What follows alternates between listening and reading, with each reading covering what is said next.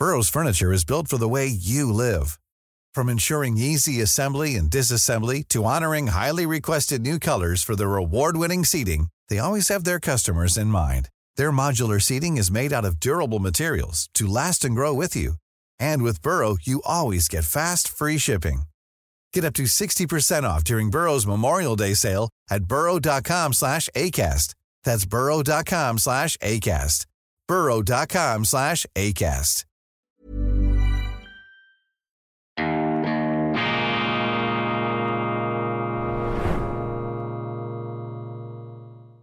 Also ich begrüße Sie ganz herzlich, liebe Zuschauerinnen, liebe Zuschauer, zu einer weiteren Ausgabe von Weltwoche Daily Spezial. Mein Name ist Roman Zeller und ich begrüße den Verleger, ja, den Co- Verleger, Chef der Nachdenkseiten des Medienportals in Deutschland, Albrecht Müller. Herr Müller, vielen herzlichen Dank, dass Sie sich Zeit nehmen für uns. Ja, guten Tag, gerne.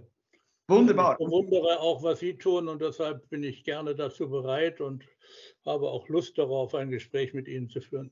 Ja, wunderbar, das trifft sich gut. Und zwar, Sie sind ja eigentlich ein Zeitzeuge unserer Zeit. 1938 zur Welt gekommen, etliche Krisen, Kriege ähm, miterlebt, waren, soweit ich in, richtig informiert bin, Leiter des Plan, der Planungsabteilung im Bundeskanzleramt unter SPD-Größe Willy Brandt, wie auch Helmut Schmidt. Danach waren sie Parlamentarier im Bundestag für die SPD und dann gründeten sie die Nachdenkseiten. Sie haben viel erlebt, viel mitbekommen. Herr Müller, erste Frage. Ich darf, ich darf noch eines ergänzen, was wichtig ist. Ich, ja? ich war 1969 bis 1972 auch Leiter der Öffentlichkeitsarbeit der SPD und zuständig für den Wahlkampf 1972 ja. und habe den mit meinen Mitarbeiterinnen und Mitarbeitern konzipiert. Das war eine wichtige Sache, weil damit auch die Ostpolitik abgesichert worden ist. Ja, wunderbar. Wenn wir, wenn wir gerade dabei sind, wie würden Sie Ostpolitik, ja, ist jetzt aktuell in, in aller Munde, wie würden Sie die aktuelle Weltlage beurteilen? Wie schätzen Sie ein, was aktuell da vor sich geht? Schlimmer kann es eigentlich nicht sein. Ich habe in den letzten Tagen mich, äh, Wochen und Tage, letzten Tage mich sehr damit beschäftigt, wie ähm, wir hier im Westen über ein anderes Volk und dessen Land und Regierung reden, nämlich über Russland und die Russen. Und ich erkenne nichts wieder von dem, was wir eigentlich gelernt haben sollten, wir Deutschen. Ja?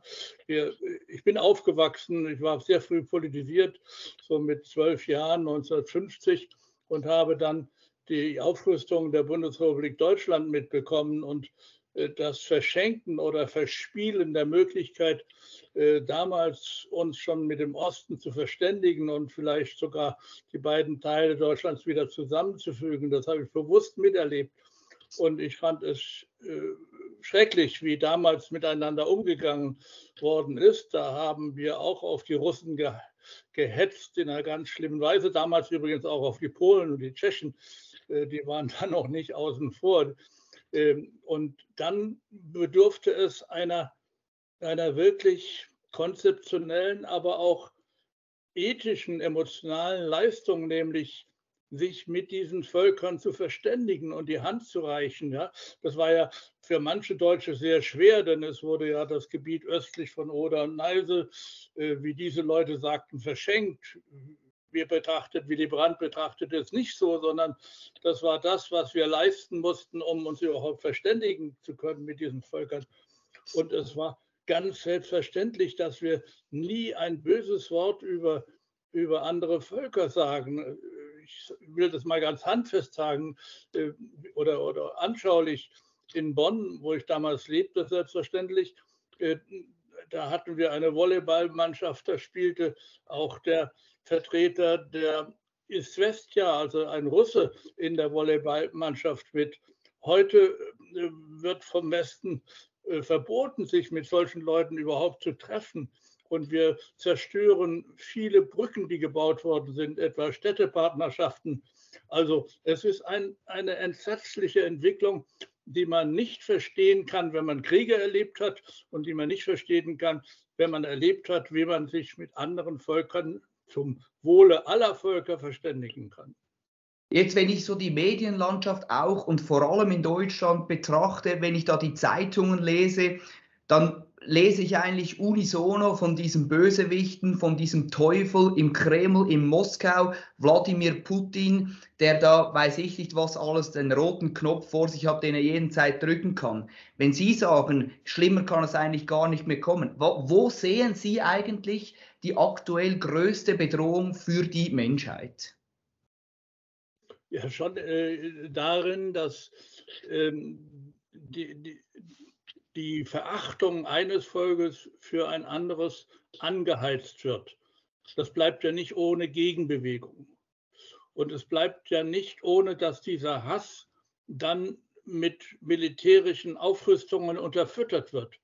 Und dann bedarf es manchmal nur eines Zufalls oder einer Ungeschicklichkeit, dass aus einer solchen Atmosphäre und der militärischen, militärischen Unterfütterung durch Aufrüstung ein Konflikt wird. Das haben wir doch in den 80er Jahren erlebt, als wir nahe dran waren. Das haben wir ähm, erlebt in der Kuba-Krise, dass es nahe dran war an einem Konflikt. Das war 1963 oder 62.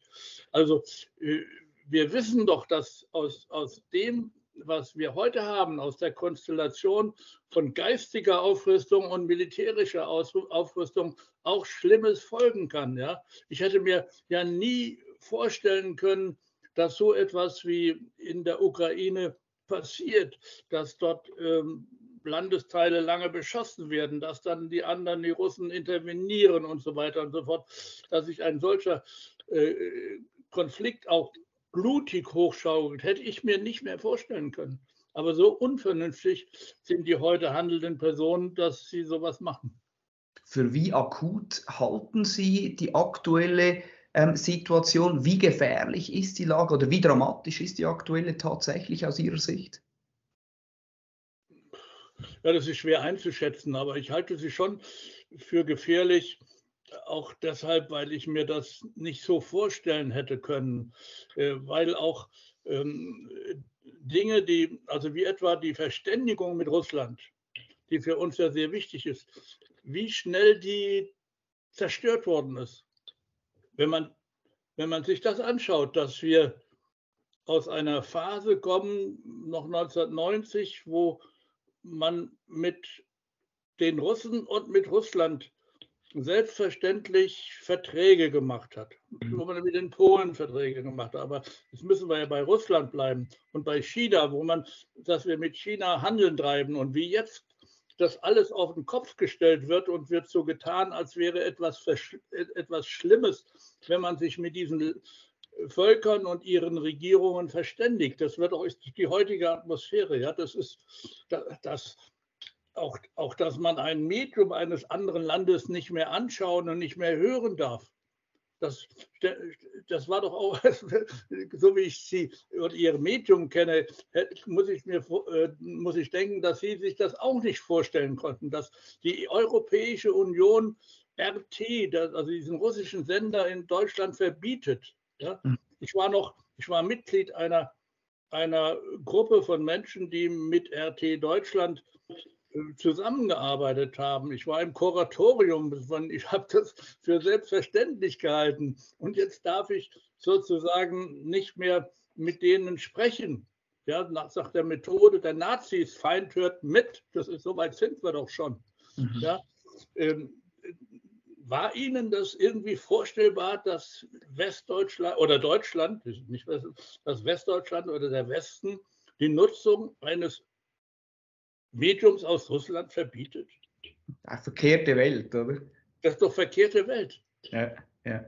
Also ich, man muss das deutlich ausdrücken, ja. Und ich sehe diese Ursula von der Leyen, von der wir eh nicht wissen, wie sie diesen Job gekriegt hat, äh, wie die dahin steht und es als selbstverständlich darstellt, dass wir RT nicht mehr sehen und hören dürfen.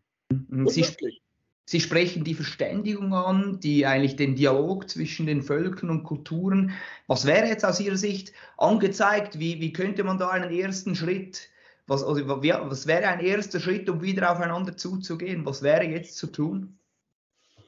Ich glaube, dass, dass die russische Seite durchaus bereit wäre, äh, auf eine ausgestreckte Hand nicht mit dem Zurückschlagen dieser Hand, sondern mit der Verständigung zu reagieren. Also so kaputt kann, kann etwas, was noch vor zwei Jahren oder vor drei Jahren ganz anders war, eigentlich nicht sein.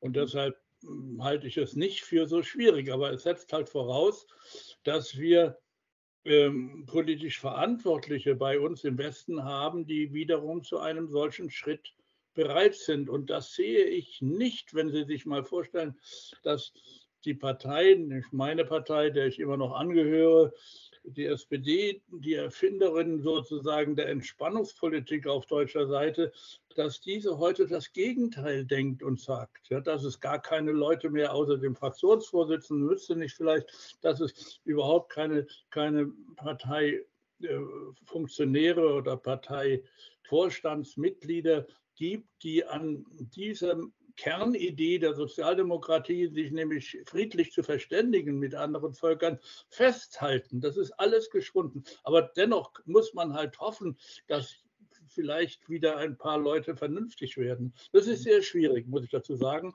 weil man unterstellen muss, dass dieser, dieser Vormarsch der, der, Konfrontation, also dass das auch etwas mit den Interessen der Rüstungswirtschaft zu tun hat. Wir können es bei, in meiner Partei direkt sehen. Der jetzige Vorsitzende oder Co-Vorsitzende Klingenbeil, der kommt aus einer, einer Bundeswehrfamilie und lebt in einer Region, die irgendwas mit Panzern zu tun hat und dergleichen mehr. Das ist eine völlig andere Sozialisa politischer Sozialisation, als es äh, in, in der Gruppe war, in der ich heimisch war. Also nehmen Sie Henning Schärf zum Beispiel, den, den äh, früheren Bürgermeister von Bremen, der, der war Kriegsdienstverweigerer, die halbe Generation. Also meiner, meiner Freunde waren Kriegsdienstverweigerer, nicht weil wir nun zu faul waren, um, um uns zu zu verteidigen, sondern weil wir der Überzeugung waren, dass Militär letztlich uns keine Sicherheit bietet, sondern dass wir die Sicherheit durch Verständigung erarbeiten müssen. Mhm. Beim äh, NATO-Gipfel in Vilnius war ja eine interessante Szene, als der britische Verteidigungsminister, der hat da ähm, doch ein bisschen eine, eine gewisse Vernunft walten lassen, indem, indem er diese ständigen Forderungen nach Waffenlieferungen und immer schwereren und mehr Waffenlieferungen Zelenskis gekontert hat und gesagt hat, ja, wir sind eigentlich nicht dieses Amazon und man kann da nicht per Knopfdruck eigentlich Waffen bestellen. Sehen Sie darin ein positives Signal? Dämmert es allmählich im Westen oder wie, wie sehen Sie das? Also mich wunderte das ein bisschen und hat mich gefreut, dass es von britischer Seite kam. Das hätten wir eigentlich nicht erwartet, weil die Briten ja äh, bisher in der Konfrontationspolitik, so nenne ich das mal, zu den Hardlinern, also zu den Harten gehörten. Ähm, das könnte ein Signal sein, aber das kann auch damit zu tun haben, dass Zelensky und die ukrainische Seite wirklich unverschämt auftritt und, und selbst den Briten das zu viel wurde. Ja. Also unverschämt mit den Forderungen und mit, mit der Selbstverständlichkeit, mit der wir äh, die Hand reichen sollen, oder nicht nur Hand reichen, Waffenlieferungen, Waffen liefern sollen für die Konfrontation. Wir sind ja viel mehr drin, als man das ertragen kann in diesem Krieg. Ja. Also ich wundere mich manchmal, äh, dass von russischer Seite nicht härter auf uns reagiert wird. Und äh, ist aber nicht auszuschließen, dass diese Härte äh, im Endeffekt mal militärisch erfolgt. Und das ist furchtbar. Was braucht es eigentlich aus Ihrer Sicht? Was haben Sie das Gefühl, was braucht es, damit der ukrainische Präsident einlenkt, auf die Russen vielleicht zugeht, ähm, die Hand ausstreckt gegenüber, ja, gegenüber den Bösewichten in Moskau, damit es dann doch irgendwann zu Friedensverhandlungen kommen kann? Das könnte daraus folgen, wenn auf westlicher Seite man vernünftig wird und nicht mehr so bereit ist zur Waffen, zu Waffenlieferungen.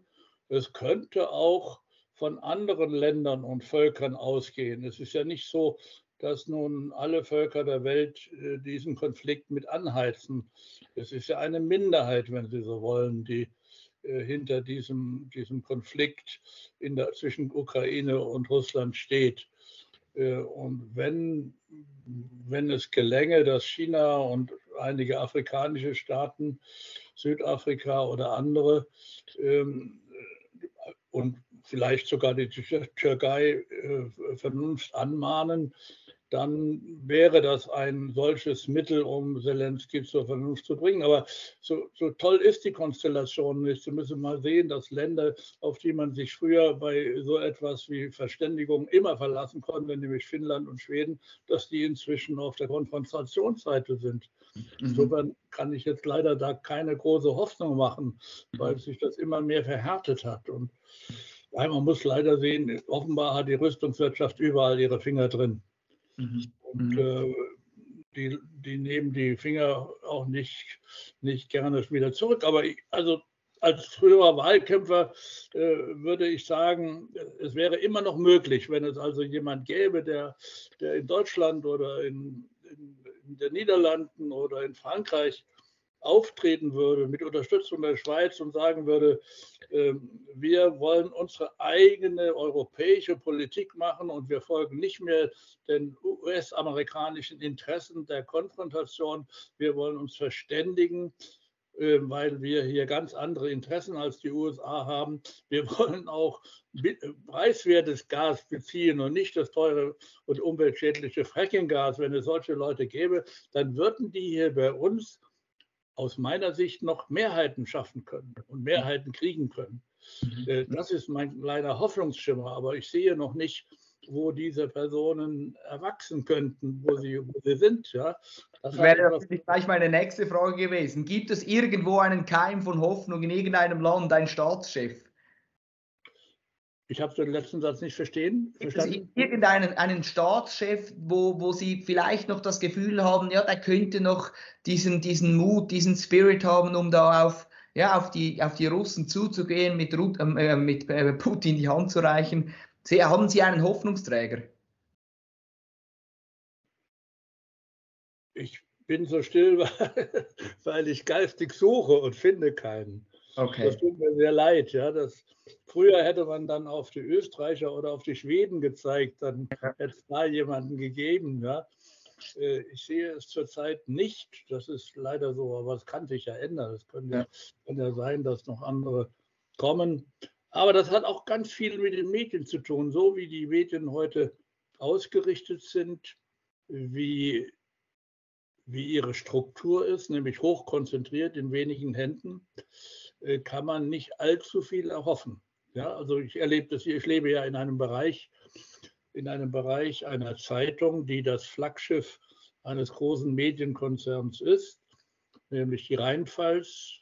Das gehört der Familie Schaub und denen gehört auch die Süddeutsche Zeitung zum großen Teil und die Stuttgarter Nachrichten und Stuttgarter Zeitung und äh, die Freie Presse in äh, in Chemnitz und da habe ich gerade heute gelesen, dass in, in Chemnitz so eine, äh, eine konfrontative Veranstaltung von dieser freien Presse sogar getragen war. Also mit diesem Konzern können wir so wenig anfangen wie mit dem Springer-Konzern. Und dann müssen wir ja leider feststellen, dass also so ein Blatt wie die Taz auch in diese, ich nenne es mal rechte Ecke gewandert ist und der Spiegel sowieso. Also hängt alles auch ganz stark mit diesem Verkümmern der Medienlandschaft. Zusammen. Die ist in Deutschland wirklich äh, äh, eine Katastrophe, kann man nicht anders sagen. Ne? Vielleicht noch eine Frage, wenn es jetzt tatsächlich irgendwie jemanden packen würde, der dann nach Moskau reisen würde und mit Putin mal erste Gespräche führen würde, konjunktiv, was würden Sie dieser Person raten? Wie ist mit diesem russischen Machthaber umzugehen? Wie man, muss man aus Ihrer Sicht mit diesem ja, scheinbar ja, so, so, so sturen Menschen, äh, so, so beratungsresistenten Menschen, wie muss man mit dem sprechen? Ja, da muss ich erstmal widersprechen und ich würde also auf ihn zugehen und würde sagen, Sie waren ja am 25. September 2001 im Deutschen Bundestag und haben dort eine Rede gehalten und da haben Sie gesagt, wir brauchen eine Zusammenarbeit von Vladivostok bis nach Lissabon und äh, haben uns die Hand gereicht. Wir haben diese Hand nicht ergriffen. Ich möchte als westlicher Politiker jetzt dafür sorgen, dass wir das nachträglich noch versuchen. Und bitte kehren Sie zurück auf Ihre Position vom 2001. So würde ich versuchen, mit ihm zu reden. Und das heißt als erstes, dass wir uns nicht an einen langen Tisch an zwei Enden setzen, sondern dass wir uns zusammenhocken. Und äh, ich denke, dass, dass der ansprechbar wäre. Denn Also schon Ihr Vokabular ist da verräterisch. Sie haben vom Machthaber gesprochen. Ja, sprechen wir vom Machthaber Scholz oder vom Machthaber Biden, das tun wir nicht. Da sprechen wir vom Präsidenten und wir sprechen vom Bundeskanzler. Und ich würde als erstes anbieten, dass wir unsere Sprache ändern und dass wir zurückkehren zu einer Sprache der Verständigung und nicht zu einer Sprache der Konfrontation. Ich möchte Sie daran erinnern, wie weit der Westen in seiner mörderischen Sprache schon gediehen ist. Mhm. Ja? Der Machthaber ist ja noch freundlich, also andere äh, nennen wir dann schlechter. Also den Assad, der wurde schon öffentlich in, als schlechter bezeichnet. Das mag ja äh, nicht äh, den Tatsachen entsprechen, aber es ist, wenn man mit jemandem sich verständigen will, darf man nicht so auf ihn zugehen dann kann man ihm noch sagen, was man falsch hält in seiner Politik und in seinem Verhalten. Aber man, man darf auf jeden Fall nicht beginnen damit, wenn man sich verständigen will. Was für eine Rolle hat eigentlich Deutschland in diesem ganzen Konflikt? Ähm, leider einen anheizenden, einen Konflikt anheizenden und nicht einen besänftigenden Politik. Insofern haben wir mit unserer Linie auch total gebrochen. Ja, bei mir kommt da die ganze Vergangenheit äh, Deutschlands äh, wieder hoch. Wir hätten ja nie die Vereinigung der beiden Teile Deutschlands geschafft, wenn wir uns nicht verständigt hätten. Wenn wir uns so verhalten hätten wie heute, dann hätten wir das nie im Leben geschafft. Und wir haben es aber geschafft, weil wir gesagt haben, wir wollen einen Wandel in unseren Beziehungen. Und das wollen wir dadurch, dass wir zusammenarbeiten, statt zu, uns zu konfrontieren. Und die Formel hieß damals Wandel durch Annäherung. Das war eine wichtige Sache. Das, zur Annäherung gehört aber wirklich auch, dass man mit dem potenziellen Partner mhm. freundlich umgeht und am Ende dann auch freundschaftlich umgeht. Ja. Also denken Sie an die Bilder, die es damals von Willy Brandt gab. Willy Brandt ist mit Brezhnev in einem Boot im Schwarzen Meer herumgefahren, hat sich mit in das Boot gesetzt. Das war eine freundschaftliche Geste des deutschen Bundeskanzlers gegenüber dem Parteichef, dem Generalsekretär der KPDSU, der die, die Schlüsselfigur im ganzen sowjetischen Reich war. Ähm, also man muss solche Gästen der Verständigung machen. Man, äh, Willy Brandts Kniefall in Warschau war ein weiteres deutliches Zeichen der Verständigung, wo ist heute derjenige, der so etwas macht ja, und das glaubwürdig macht. Mhm. Das haben wir leider nicht. Insofern hängt alles daran, dass wir äh, versuchen, andere Menschen in diese Politik zu kriegen. Und das hat wieder viel damit zu tun, dass wir auch andere Menschen in die Medien kriegen. Das klingt alles sehr, sehr wünschenswert und aber auch zugleich leider ein Stück weit illusorisch. Mhm. Tut mir leid. Ich hätte lieber Ihnen mehr Hoffnung gemacht. Ich, interessant finde ich die Bemerkung oder die Beobachtung, dass eigentlich die Deutschen sich an, eine, an die Vergangenheit zurückerinnert fühlen. Dieses Ost-West, diese, diese Breite, diese tiefe Kluft, deckt sich eigentlich jetzt Ihre Sicht auch mit der Sichten der Bevölkerung? Was kriegen Sie mit ähm, von den deutschen Bürgerinnen und Bürgern? Wie denken Sie über diesen Krieg, auch über die Rolle Deutschlands? Was, was hören Sie da? Ähm, also ich höre schon, dass die meisten Leute äh, friedlich miteinander, auch friedlich mit anderen Völkern umgehen wollen. Ne? Ähm, ich lebe hier 13, 12, 13 Kilometer von der französischen Grenze entfernt. Und ähm, ich muss da nochmal zurückkommen auf, auf etwas, was ich letzthin auch bei einem Bleisfelder Gespräch, was wir hier veranstaltet haben, gesagt habe. Äh, mein Großvater hat mir im Jahre 1950 eingeschärft, dass wir mal wieder gegen die Franzosen kämpfen müssen. Mhm. Der war nie im Krieg, hat einen Sohn im Ersten Weltkrieg verloren, aber er hatte so ein konfrontatives Verständnis von Verhältnis zu Frankreich. So war das eben in, von den 20er Jahren und früher noch anerzogen, dass die, die Welschen, wie wir die hier nennen, ich glaube in der Schweiz sagt man das ja auch, oder? Mhm. Die, dass die, die Wackes dass das unsere Feinde sind und dass wir gegen die angehen müssen. Heute haben wir eine Freundschaft über die Grenze hinweg. Ich hoffe, das wird nie gefährdet. Wir äh, lieben nicht nur den Gugelhupf aus, aus, aus Frankreich, aus Weißenburg, sondern wir haben auch Partnerschaften über die Grenze hinweg und Freundschaften und das ist möglich geworden, obwohl es diese Konfrontation gab. Und wie ich das eben geschildert habe, 1950 gab es noch den Geist der Konfrontation. Und das ist dann aber überwunden worden. Und deshalb kann man die Hoffnung haben, dann, wenn man die Menschen entsprechend anspricht, auch emotional anspricht, und das, dafür gibt es gute Gründe über Russland und über die Russen, emotional freundlich zu reden, aufgrund ihrer kulturellen Leistung, aufgrund dessen, was sie im Ersten, vor allem im Zweiten Weltkrieg an Opfern gebracht haben. Da gibt es viele, viele Gründe, emotional positiv einzustimmen.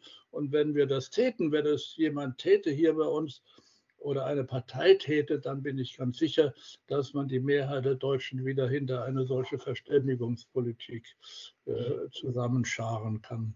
Mhm. Die Mehrheit der Deutschen ist ja aktuell sehr kritisch auch gegenüber der Bundesregierung, vor allem auch gegenüber ja. Kanzler Stolz eingestellt. Wie beurteilen Sie den Kurs von Olaf Stolz, des SPD-Bundeskanzler? Was macht er gut, was macht er vielleicht weniger gut? Wobei, jetzt nochmal so eine große Frage.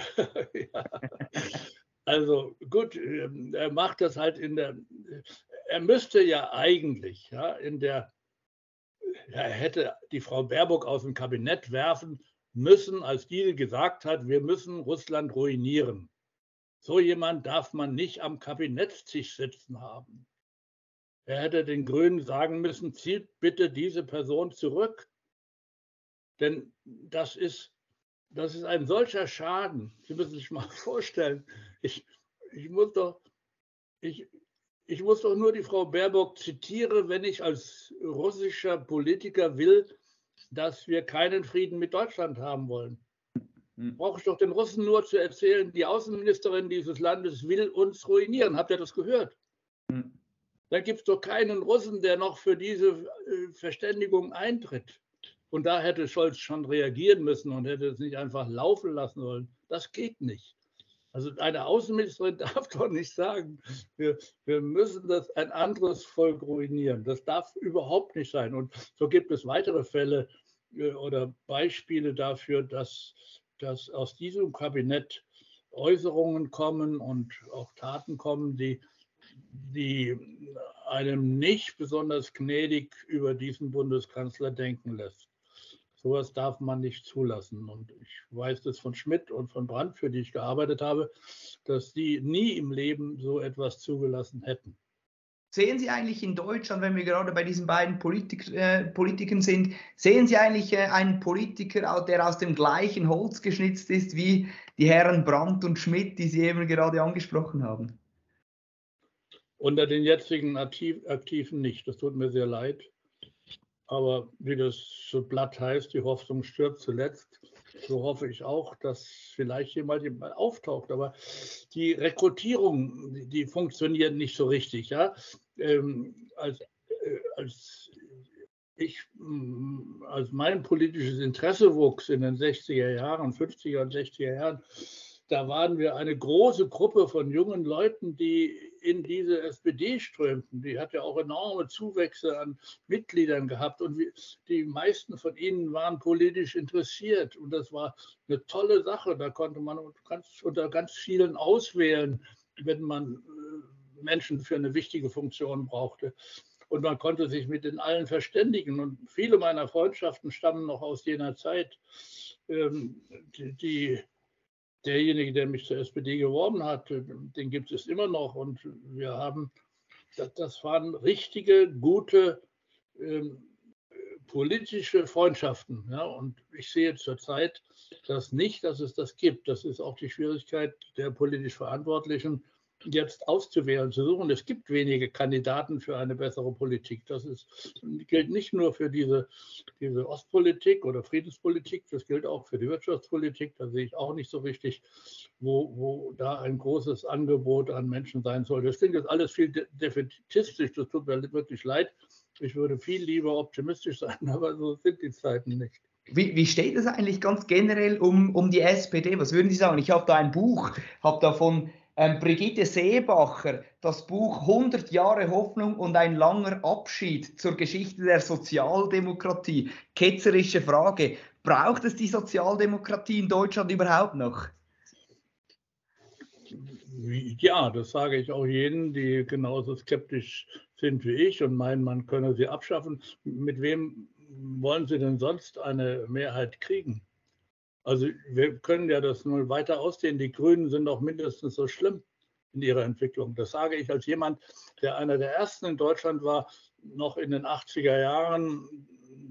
Da habe ich dem Helmut Schmidt versucht klarzumachen, dass er offen sein muss für SPD, grüne Bündnisse, für Rot-Grün. Das war damals ganz schwierig, weil, weil die eher, die, die, eher konservativen Leute in der SPD, also der rechte Flügel, die waren nicht sehr offen für die Grünen. Ich habe dafür geworben. Heute könnte ich mir den, den Mund verbieten ähm, dafür. Das liegt aber nicht an mir, sondern es liegt an der Entwicklung, die die Grünen genommen haben. Und da kann man ganz klar sagen, ich sage das mal einfach als These, die, der CIA hat äh, überlegt, wie kriegen wir die Politik in Deutschland in die Hand und dann haben sie gesagt, wir müssen die Grünen erobern und dann haben sie halt dafür gesorgt, das lässt sich mit so einer Partei machen. Ja, muss man nur dafür sorgen, dass die, der, der, Nach, der, Nachwuchs, der entsprechende gefördert wird und, und dann kriegt man Mehrheiten in einer solchen Partei. So geht das heute leider. Aber darüber darf man ja überhaupt nicht reden. Ja. Der mhm. Einfluss der, der Geheimdienste auf die Innenpolitik in verschiedenen Ländern ist doch riesengroß und äh, darüber sollten wir endlich sprechen. Wir müssen darüber sprechen, dass es nicht die einzelne Schuld eine, eines, eines Mitglieds der Grünen Partei ist, dass diese Partei sich so gewandelt und zerstört hat als, als Idee, auch als friedenspolitische Idee. Äh, das ist nicht die, die Schuld der einzelnen Mitglieder, sondern das ist geworden, weil von außen Einfluss auf diese Partei ausgeübt wird. Mhm. Äh, gucken Sie an Füchs oder Marie-Louise Beck und wie sie alle heißen, das, das ist ja nicht, nicht mit anzuschauen. Und ähm, äh, darüber müsst, müssen wir auch offen reden. Wir müssen darüber reden, wie heute Willensbildung in Parteien stattfindet und dass es eben von außen Einfluss genommen wird. Äh, es ist unglaublich viel Aufklärungsarbeit nötig, damit sich die Dinge im Innern wieder verbessern. Mhm. Deshalb darf man den Mund nicht halten, wenn es auch um solche heiklen Fragen geht. Die SPD ist ja, Sie, Sie sprechen auch von diesem Niedergang der SPD, die ist ja laut Umfragen aktuell, aktuell hinter der AfD sogar. Warum ist das der Fall? Everyone knows therapy is great for solving problems, but getting therapy has its own problems too, like finding the right therapist, fitting into their schedule, and of course, the cost. Well, BetterHelp can solve those problems. It's totally online and built around your schedule. It's surprisingly affordable too. Connect with a credentialed therapist by phone, video, or online chat, all from the comfort of your home. Visit betterhelp.com to learn more and save 10% on your first month. That's BetterHelp H E L P. A lot can happen in the next three years. Like a chatbot may be your new best friend. But what won't change? Needing health insurance. United Healthcare Tri Term Medical Plans are available for these changing times Underwritten by Golden Rule Insurance Company, they offer budget-friendly, flexible coverage for people who are in between jobs or missed open enrollment. The plans last nearly three years in some states, with access to a nationwide network of doctors and hospitals. So for whatever tomorrow brings, United Healthcare Tri-Term Medical Plans may be for you. Learn more at uh1.com. Ja, das ist der Fall, weil das, das die, die friedenspolitisch interessierten Leute weggebrochen sind. die sind ja nicht so, so eng gebunden, wie ich das jetzt durch meine Vergangenheit bin und durch Bindung an Leute hier im Ortsverein und äh, an, an, Leute, die ich in der SPD noch kenne, sondern die haben lockerere Bindungen und die, wenn, wenn sie merken, die SPD tritt für eines ihrer wichtigen großen Dinge nicht mehr ein, dann gehen die. Das andere Segment ist weggebrochen, als Schröder seine Agenda 2010-Politik gemacht haben. Die SPD war vorher immer eine Politik, die zwar für eine sanfte, aber immerhin für eine Politik der Verteilung der Einkommen und Vermögen von oben nach unten und nicht von unten nach oben war. Und wenn dann Hartz IV gemacht wird und wenn sonstige Einschränkungen der sozialen Sicherheit betrieben wird, dann ist das wie ein Schlag an, mit dem Beil oder mit der Axt an die Wurzel der SPD. Und dann ist dieses Segment weggebrochen. Und dann gab es halt noch Leute, wie ich. Ich habe ja angefangen in Bonn als Redenschreiber des damaligen Bundeswirtschaftsministers Karl Schiller, Schiller, die also interessiert waren an der wirtschaftspolitischen Kompetenz, wenn die merken, die SPD steht auch nicht mehr zu der keynesianischen Politik der Nachfragesteuerung im Notfall, sondern sie ist ganz nah am neoliberalen Angebotsökonomie, wie man sagt dann bricht dieser dritte Teil weg und so dezimiert sich das immer mehr. Was wäre Ihr ganz zentraler Ratschlag an die SPD-Spitze derzeit, um wieder zurück auf Touren zu kommen? Ja, das ist ganz einfach. Sie müsste sich dieser drei, zum Beispiel dieser drei äh, politischen Inhalte erinnern und sagen, jawohl, wir wollen die Verständigung mit allen Völkern. Wir wollen ein Volk der guten Nachbarn sein. Das wäre die erste Formel. Das ist eine alte Formel von 1969, aber es ist eine sehr schöne Formel. Mhm. Ja? Mhm. Das zweite wäre, wir sind die Partei der sozialen Gerechtigkeit.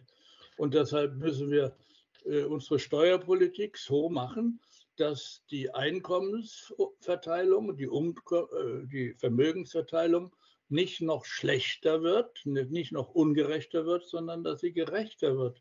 Mhm. Und das Dritte war, wir müssen wirtschaftspolitische Kompetenz versichern. Da will ich mir nochmal an einem Beispiel klar machen. Äh, es macht keinen Sinn, äh, die Wirtschaftsbeziehungen zu einem Land mit China kaputt zu schlagen, weil da Strukturen aufgebaut sind. Da sind Investitionen getätigt worden. Und das kann ich doch nicht einfach zerschlagen, nur weil uns jetzt eingeredet wird, China ist äh, ein, ein undemokratischer Staat. Das wussten wir auch vorher. Dann darf man diese Politik nicht anfangen. Wenn man sie aber gemacht hat, dann tut man gut daran, auch sich zu erinnern, dass es gut ist, eine solche Linie fortzuführen. Da können wir immer noch irgendwann beim, beim Abendessen hinterher den Chinesen sagen, also es wäre ganz nett, ihr würdet, ihr würdet ein bisschen demokratischere äh, Dinge bei ein, euch einführen. Aber dann würde ich übrigens als Chinese immer sagen, und wie steht es mit der Pressefreiheit bei euch? Wie steht es mit der Pressekonzentration in Deutschland? Habt ihr eine freie Presse?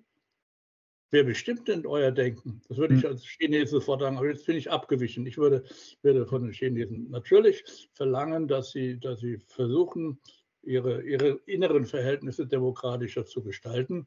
Aber ich kann doch nicht einfach, äh, wenn, wenn so viel investiert worden ist und dann einfach nur, weil da eine Mode aufkommt, jetzt sage ich, reißen wir den Hebel ganz rum und wir exportieren nicht mehr zu denen und die dürfen auch nicht mehr zu uns exportieren oder wir müssen das Ganze runterfahren. Welch ein Wahnsinn. Das ist doch modisches Gequatsche, was zurzeit da ist. Nicht nur modisches Gequatsche, sondern wir sind äh, an, an, an modischen Aggressionen orientierte politische Entscheidungen. Mhm, mh, Und die mhm. kann man, das ist keine vernünftige Wirtschaftspolitik. Ja. Jetzt, wenn man von außen aus der Schweiz auf Deutschland schaut, dann ist es nicht nur die SPD, die da irgendwie stürmische Zeiten erlebt, sondern auch die Union ist nicht so recht, ist so auf und abstiegend, auf dem auf und absteigenden Ast. Die Grünen sind eher im Sinkflug, währenddessen die AfD da in die Höhe schnellt. Jetzt müssen Sie mir mal erklären, ist das eher, was ist da ursächlich dafür? Ist das eher, dass die AfD, die Oppositionspartei, alles richtig macht oder machen diese etablierten Parteien, SPD, Grüne, FDP, FDP und SPD, machen die alles falsch zurzeit? Was ist da ja, die eher? Machen, die, machen, die machen halt alles falsch. Das ist doch, also wenn die sogar die Linkspartei äh, das Ziel der, der Verständigung aufgibt, dann kann ich doch nicht der AfD den Vorwurf machen, wenn Leute aus Protest dann jetzt mal zur AfD gehen. Mhm. Das sind hochgradig Protestwähler, nicht nur, das sind auch Leute drunter, die, die gerne diese rechten Dinge glauben und sich daran orientieren. Aber die anderen sind, äh, sind Protestwähler und die kann ich nur auffangen, äh, wenn ich wenn die Parteien, von denen die Wähler weglaufen und Wählerinnen weglaufen, wenn die endlich wahrnehmen, dass sie sich zu ihrer, ihren politischen Zielen und zu ihren politischen Methoden und Vorschlägen wieder bekennen und nicht alles verraten. Mhm. Was haben die Sie? AfD ist das Ergebnis des Verrats der anderen Parteiführungen an ihren Inhalten. Können Sie im Grunde, wenn Sie sagen, das sind Protestwähler, die etablierten Parteien machen alles falsch, können Sie im Grunde diesen AfD-Wähler, der jetzt da sagt, jetzt habe ich die Schnauze mit allem voll, können Sie diesen Wähler im Grunde verstehen oder ist für Sie das komplett absolut unverständlich, dass man eben eine Partei wie die AfD wählt? Nein, ich kann ihn verstehen oder Sie. Also das ist, ist doch ganz klar. Ich, ich kann doch nicht kann doch nicht die Wählerinnen und Wähler dafür verantwortlich machen, dass mhm. die äh, bisher herrschenden Parteien, und zwar von der CDU mhm. bis zur Linkspartei, äh, so sehr ihre eigene Programmatik verraten haben und verraten. Dafür kann ich doch die, die Wähler nicht verantwortlich machen. Mhm. Und da die Wählerinnen und Wähler keinen anderen Ausweg sehen, landen sie halt dann bei denen, die die die, die Opposition in Deutschland zurzeit darstellen. Ne? Das kann sich, mhm. würde sich sofort ändern, wenn die, wenn die SPD wieder die Friedenspartei und die Partei der politischen Gerechtigkeit wäre, als die sie mal angetreten sind, dann würden auch nicht so viele Leute von ihr weggehen. Das mhm. ist meines Erachtens ganz deutlich. Aber es kommt noch hinzu, muss ich sagen, es kommt natürlich hinzu, dass der politische Interesse insgesamt abgenommen hat, dass die Leute mhm. weniger orientiert sind an Programmatik. Das scheint mir sichtbar zu sein. Und mhm. deshalb sind sie auch wankelmütiger und leichter mal äh, wegzuziehen von ihrer bisherigen politischen Linie. Bemerkenswert ist ja tatsächlich, dass im Osten, dass in Thüringen der Landrat, der erste Landrat mit über 50 Prozent gestimmt, äh, gewählt wurde von der AfD, aber auch noch ein äh, Bürgermeister in Sachsen. Ähm, die Medien, die haben dann immer die sofort hysterische Antworten, auch der Politiker von Demokratiefeindlichkeit war da dann schnell die Rede. Können Sie mal sagen, wie, für wie demokratiegefährdend, demokratiefeindlich halten Sie diese Oppositionspartei AfD wirklich? Es ist dann gefährlich, wenn die anderen nicht zur Besinnung kommen. Dann, dann ist sie gefährlich. Aber ich kann jetzt nicht an äh, einen Landrat dafür beschimpfen, dass er gewählt worden ist. Mhm. Das ist doch schon alleine, das ist doch unglaublich im Kern. Ja, wir sagen, wir tragen transparent vor uns her, wir sind eine Demokratie und dann wird ein Landrat gewählt von, von immerhin einer, einer Mehrheit, sodass es gereicht hat für ihn bei der Wahl. Und dann tun wir so, als wäre das jetzt, wären alle Leute dort Antidemokraten und Undemokraten. Das geht doch nicht. Mhm. Kann man doch nicht machen. Was würden Sie eigentlich, was, was für ein, also wie sollte man eigentlich über und mit der AfD sprechen, damit es eben genau nicht zu diesen protestwählenden ja, Menschen kommt, die dann eben irgendwie aus, aus purem Unmut dann erst recht die AfD wählen. Wie sollte man diese AfD im öffentlichen Diskurs eigentlich konkret behandeln? Also ich habe das jetzt nicht so im Einzelnen durchgeprüft, ob ich mit AfD-Leuten darüber reden wollte, aber ich kann vielleicht das sagen. Also mit Friedrich Merz will ich auch gern, ungern reden. Also jemand, der, der äh, im Verdacht stehen muss, dass er über weite Strecken die Interessen eines großen Finanzkonzerns der USA vertreten hat dass ich den akzeptieren soll als den Führer einer oder der größten Partei und Fraktion in Deutschland, das ist doch auch sehr fragwürdig. Warum machen wir nicht mobil gegen Friedrich Merz? Also Sie würden also, sagen. BlackRock-Vertreter, Blackstone-Vertreter, äh, also wenn, wenn ich da mal nachginge, wer abhängig ist von, von großen US-Konzernen, Finanzkonzernen, wer da sein Brot verdient hat und wahrscheinlich noch verdient Und da muss ich doch hinterfragen, arbeiten diese Leute in unserem Interesse oder arbeiten sie im Interesse des Konzerns, mit dem sie mal verbunden waren und wahrscheinlich noch verbunden sind? Also das mhm. ist doch genauso schlimm, wie wenn, wenn äh, ein Landrat, ein Landrat in Thüringen, äh, der der, FD, äh, der AfD angehört, gewählt wird. Aber das, sind, das ist ja auch interessant, wenn ich, wenn ich auf die AfD schimpfe und mit Recht auf die schimpfe, dann hinterfragt man meine eigene fragwürdige Position nicht mehr. Das ist doch der Trick dabei, ein unglaublich guter Trick. Ja, wir müssen aber, ich nehme mal die FDP, du meine Güte, was, die vertreten ja nur Interessen und haben ihre liberalen äh, Vorstellungen über weite Strecken verraten. Ähm, fragt man da, wen, wen, Herr Lindner, wen vertreten Sie eigentlich? Das Kapital oder uns Deutschen? Mhm. Das müsste hm. man auch genauso fragen. Ja? Mhm. Also ich will jetzt die AfD überhaupt nicht schönreden, um Gottes Willen, das ist nicht mein Punkt. Äh, ich bin nur dafür, dass, dass wir äh, eben die anderen Parteien nicht zur gleichen Zeit und mit dieser Hebelwirkung beschönigen.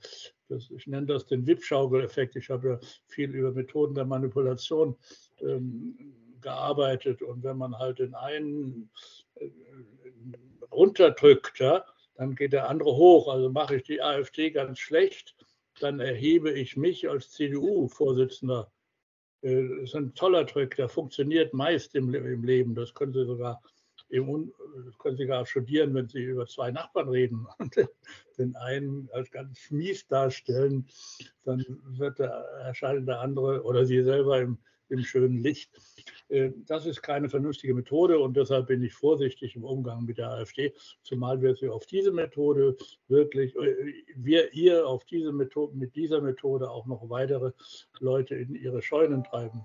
Mhm. Wo sehen Sie eigentlich derzeit das größte Problem Deutschlands? Hm. Also das größte Problem sehe ich schon darin, das haben wir auch besprochen, darin, dass wir keine auf Frieden setzende Außenpolitik mehr haben. Mhm. Mhm. Und dass wir solche Personen wie Frau Baerbock an der Spitze haben, das sehe ich eigentlich, darin sehe ich eines der größten Probleme. Mhm. Jetzt haben wir aber auch, wenn man von außen das, das Land oder die, die Wirtschaftslage betrachtet, haben wir immer die Rede von der Inflation, von Energiekrisen, vom Fachkräftemangel, von Fachkräfteabwanderung, von Wohnungsnot, von Altersarmut und so weiter. Wie konnte es, ich meine, Sie beobachten jetzt, Sie sind schon lange dabei in dieser Politik, wie konnte es so weit kommen? Wie konnte Deutschland in diese Lage quasi ja, hinabsteigen? Wie konnten, konnte sich dieses Land, das eigentlich für sein Wirtschaftswunder bekannt ist, in, diesen, in den letzten Jahren derart absteigen? Was hat sich da genau verändert? Ja, man muss aber zunächst einmal auch äh, die Sachen, die Behauptungen nüchtern analysieren. Ist das alles so, so wie es dargestellt wird? Ja?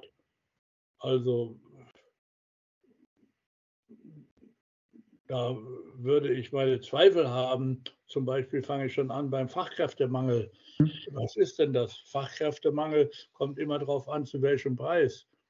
Wenn wir dem Facharbeiter mehr bieten, dann überlegen sich vielleicht noch mehr Leute, dass sie wieder arbeiten oder dass sie, also das, das ist doch, das ist schon so eine Formel der, der modernen Agitation, die mit, wo ich jedes Mal zusammen zucke, ja, weil das so unwidersprochen hingenommen wird. Wir haben Fachkräftemangel. Grotesk ist das. Gut, Inflation weiß man, das kann man messen und das ist, empfindet man auch wirklich so, wenn man einkaufen geht und ein waches Auge, Auge hat. Das ist in der Tat kritisch und die ähm, die Arbeitslosigkeit ist auch nicht so niedrig, wie ich mir das wünschen würde. Ja. Aber dass wir ein, ein völlig niedergekommen, ökonomisch niedergegangenes Land sind, das kann ich noch nicht sehen.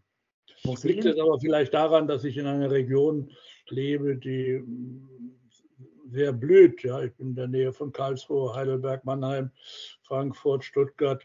Das ist eine Ecke, wo man, wo es noch einigermaßen sehr gut aussieht. Ja, wenn, wenn man hier hinten in den Wald geht, nach Pirmasens und nach, im Saarland, das sieht es schon etwas kritischer aus. Aber insgesamt sollte man auch die Verhältnisse, die ökonomischen Verhältnisse in Deutschland nicht so schlecht darstellen. Das ist jetzt Mode geworden und ich sehe es nicht so ganz, ähm, dass das so sein sollte oder sein würde, wie es dargestellt wird. Geben Sie mal Gegensteuer. Wo liegt der ganz große Lichtblick in, in, in Deutschland, Herr Müller? Was ist, was ist aktuell das, das Großartigste, das Positivste, das Genialste an Deutschland? Also würde ich schon sagen, das ist das normale Leben der Leute, die zur Arbeit gehen, jeden Tag ähm, und die davon leben und auch leben können und die nach wie vor ihre Vereine haben und dort ihre Feiern und die hier bei uns in der Region, wo der Wein wächst, den Wein auch trinken. Ähm, also das ist auch ein ganzes Stück normales Leben, aber ich will nicht beschönigen. Es gibt Leute, es gibt Familien, denen es ganz schlecht geht und ähm, da ist wirklich eine aktivere Politik auch eine aktive Politik der Umverteilung notwendig. Mhm, mhm, also wir brauchen höhere Steuern für die Gutverdiener und niedrigere für die anderen. Und wir brauchen immer noch Hilfe für Menschen, die in Not sind. Und es sind mehr in Not als noch vor zehn Jahren, das ist ganz klar. Also ich will da nicht beschönigen, das ist nicht, da muss ich vielleicht etwas korrigieren. Und das, das würde ich verlangen von, von der verantwortlichen Politik. Äh, und das ist, äh, aber da, da, haben Sie ja mit Ihrer Frage auch den Finger schon in die Wunde gelegt. Es gibt keine Konzepte für eine gerechtere Steuerreform. Mhm. Das ist bei uns, das, das ist äh, eingeschlafen. Das gibt es nicht. Insofern brauchen wir in der Tat mehr politisches Bewusstsein für diese Mängel in unserem Land aber ich halte es nicht für, für kaputt. So ist es nicht. Ja. Ja, jetzt, das habe ich interessant, das fand ich interessant, weil Sie da über die Bevölkerung, über die normalen Leute in Deutschland gesprochen haben. Man hört ja auch immer wieder aus Umfragen, aber auch in den Medien, dass sich die deutsche Bevölkerung, dass sich die deutschen Bürger irgendwie nicht so richtig getrauen, ihre Meinung zu, zu sagen, nicht so richtig, dass da dies, dass irgendwie etwas zerrüttet ist bei der Meinungskundgabe. Stimmt dieses Bild oder müssen, können Sie das auch ein bisschen re relativieren und korrigieren? Naja gut, wenn es einem schlecht geht und wenn man arbeitslos ist, wenn, wenn eine Familie getrennt ist und die Kinder ähm, oder die Frauen zum Beispiel dann nicht wissen, wie sie ihre Kinder ernähren und kleiden und zur Schule schicken sollen, dann ähm, ist man frustriert und verängstigt. Ja, das ist schon richtig. Äh, ich muss ehrlich jetzt sagen, dass ich in meinem Umfeld hier jetzt auf dem Dorf, wo ich lebe oder in den kleineren, größeren Städten um der Umgebung, dass ich das dort nicht so beobachten kann, weil es eine, eine, eine andere, eine bessere Situation ist. Ja, wir haben ein großes Werk von Daimler-Benz hier äh, noch in dieser Südpfalz. Wir haben ähm, auch sonstige viele mittelständische Unternehmen und haben also nicht diese Not, wie das etwa im nördlichen Ruhrgebiet ist oder wie es in manchen Ostteilen äh, Teilen Ostdeutschlands ist. Deshalb äh, kann ich es aus der persönlichen Erfahrung nicht so wiedergeben, wie das andere Leute könnten, die in diesen Regionen leben. Mhm. Und da ich schon sehr alt bin, komme ich auch nicht ständig auf die auf die Idee, jetzt in anderen Teilen Deutschlands herumzufahren und, und, und das zu studieren. Was würden vielleicht genau Sie genau solchen Menschen, die eben sich nicht mehr so richtig getrauen, frei sich zu äußern, was würden Sie solchen Menschen raten, damit sie eben die Zivilcourage und den Mut haben, wieder zu sagen, was sie denken? Ist denn das festgestellt, dass die Menschen in Deutschland sich in besonderer Weise nicht mehr gerne offen äußern? Umfragen zufolge, aber Sie wissen es besser, Sie wohnen da, nicht ich. ja, nein, Sie haben ja die Beobachtung jetzt repetiert, also wiedergegeben. Ähm, das kann schon sein. Also es ist schon, und Sie haben gefragt, was ich denen raten wollte, würde. Also würde ich halt immer raten, jetzt denke mal daran, dass du eine eigene Persönlichkeit sein willst und dann mach dein Maul auf. Das ist doch nun mal klar, ja. Äh, äh, das, aber ich kann das bei meinen Kindern und Enkeln nicht studieren, dass es so ist und bei den Nachbarn auch nicht. Ähm, Aber es liegt vielleicht auch daran, dass die Menschen nicht mehr gefragt sind, nicht mehr gefordert sind. Ja, das ist, das, das, das, die politische Debatte ist ein bisschen eingeschlafen, runtergefahren und deshalb merkt man auch das weniger, äh, dass, äh, dass, dass Leute nicht mehr den Mut haben, ihre Meinung zu sagen. Aber ich würde dazu immer ermuntern, das ist ja klar. Mhm. Die Demokratie und soweit wir sie überhaupt haben, lebt davon, dass, dass Menschen den Mund aufmachen und dass sie auch kritisch beobachten, was alles abläuft.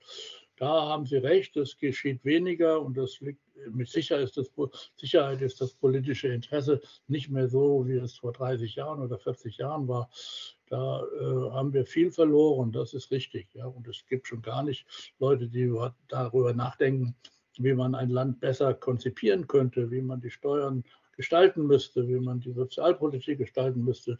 Also dieses konzeptionelle Denken, ähm, das, das, Denken über die Konzeption einer Gesellschaft, wie die gestaltet sein müsste, das ist sicher ganz massiv eingeschlafen und das ist ein großes Manko. Was hat sich eigentlich, vielleicht wenn man bei diesem Umbruch, bei diesem Wandel noch ein bisschen bleiben, was hat sich in der Medienlandschaft, in der Berichterstattung der Zeitung, was hat sich da grundlegend geändert in den letzten Jahren? Ja gut, Sie merken, man merkt die Konzentration, dass es die Vielfalt nicht mehr gibt. Und man merkt, was ganz schlimm ist, dass offenbar öffentlich-rechtlicher Rundfunk infiltriert worden ist.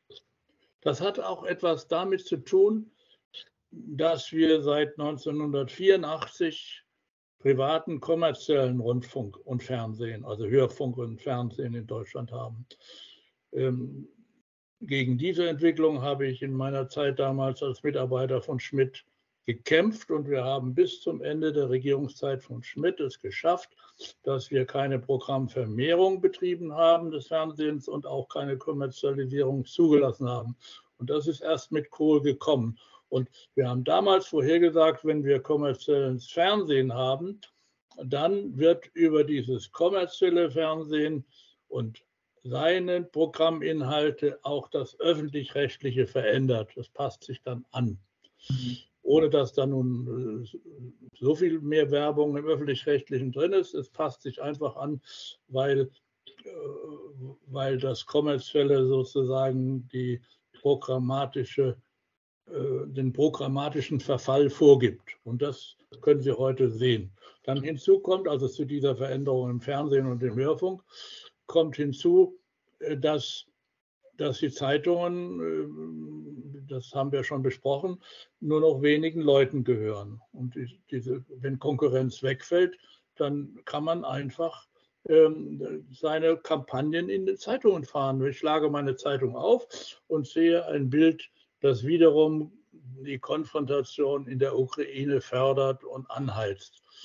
Und dann gibt es kein Konkurrenzblatt, das das anders macht, kein Konkurrenzblatt, das kritisch darüber schreibt, nichts. Ja? Mhm. Das, ähm, das ist ein Verfall der Meinungsvielfalt, ein Verfall der demokratischen Debatte, wo Printmedien und, und elektronische Medien sozusagen sich gegenseitig nach unten geschaukelt haben. Mhm. Das muss mhm. man leider so sehen.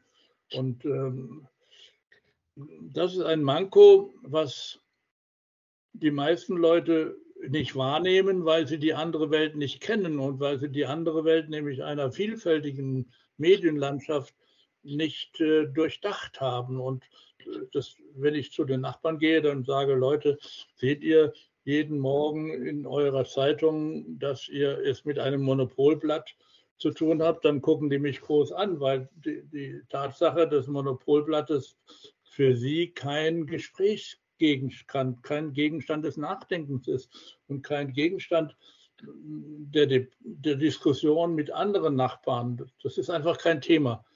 Das ist ja klar, wenn ich Verleger wäre, dann würde ich auch dafür sorgen, dass die Menschen, die meine Zeitung lesen, nicht auch noch darüber diskutieren, was das Hauptmanko, nämlich die Konzentration in, in wenigen Händen dieses Mediums ist. Das ist auch selbstverständlich. Also ist das kein Thema. Also wissen die Leute, merken auch nicht, wie, der, wie einseitig der Inhalt ist, wie stark die Kampagnen sind. Und dann gucken die ja auch nicht unten hin, was da am Ende eines Artikels steht und sehen DPA-AFP oder nur DPA oder nur AFP. Also AFP ist übrigens ganz schlimm.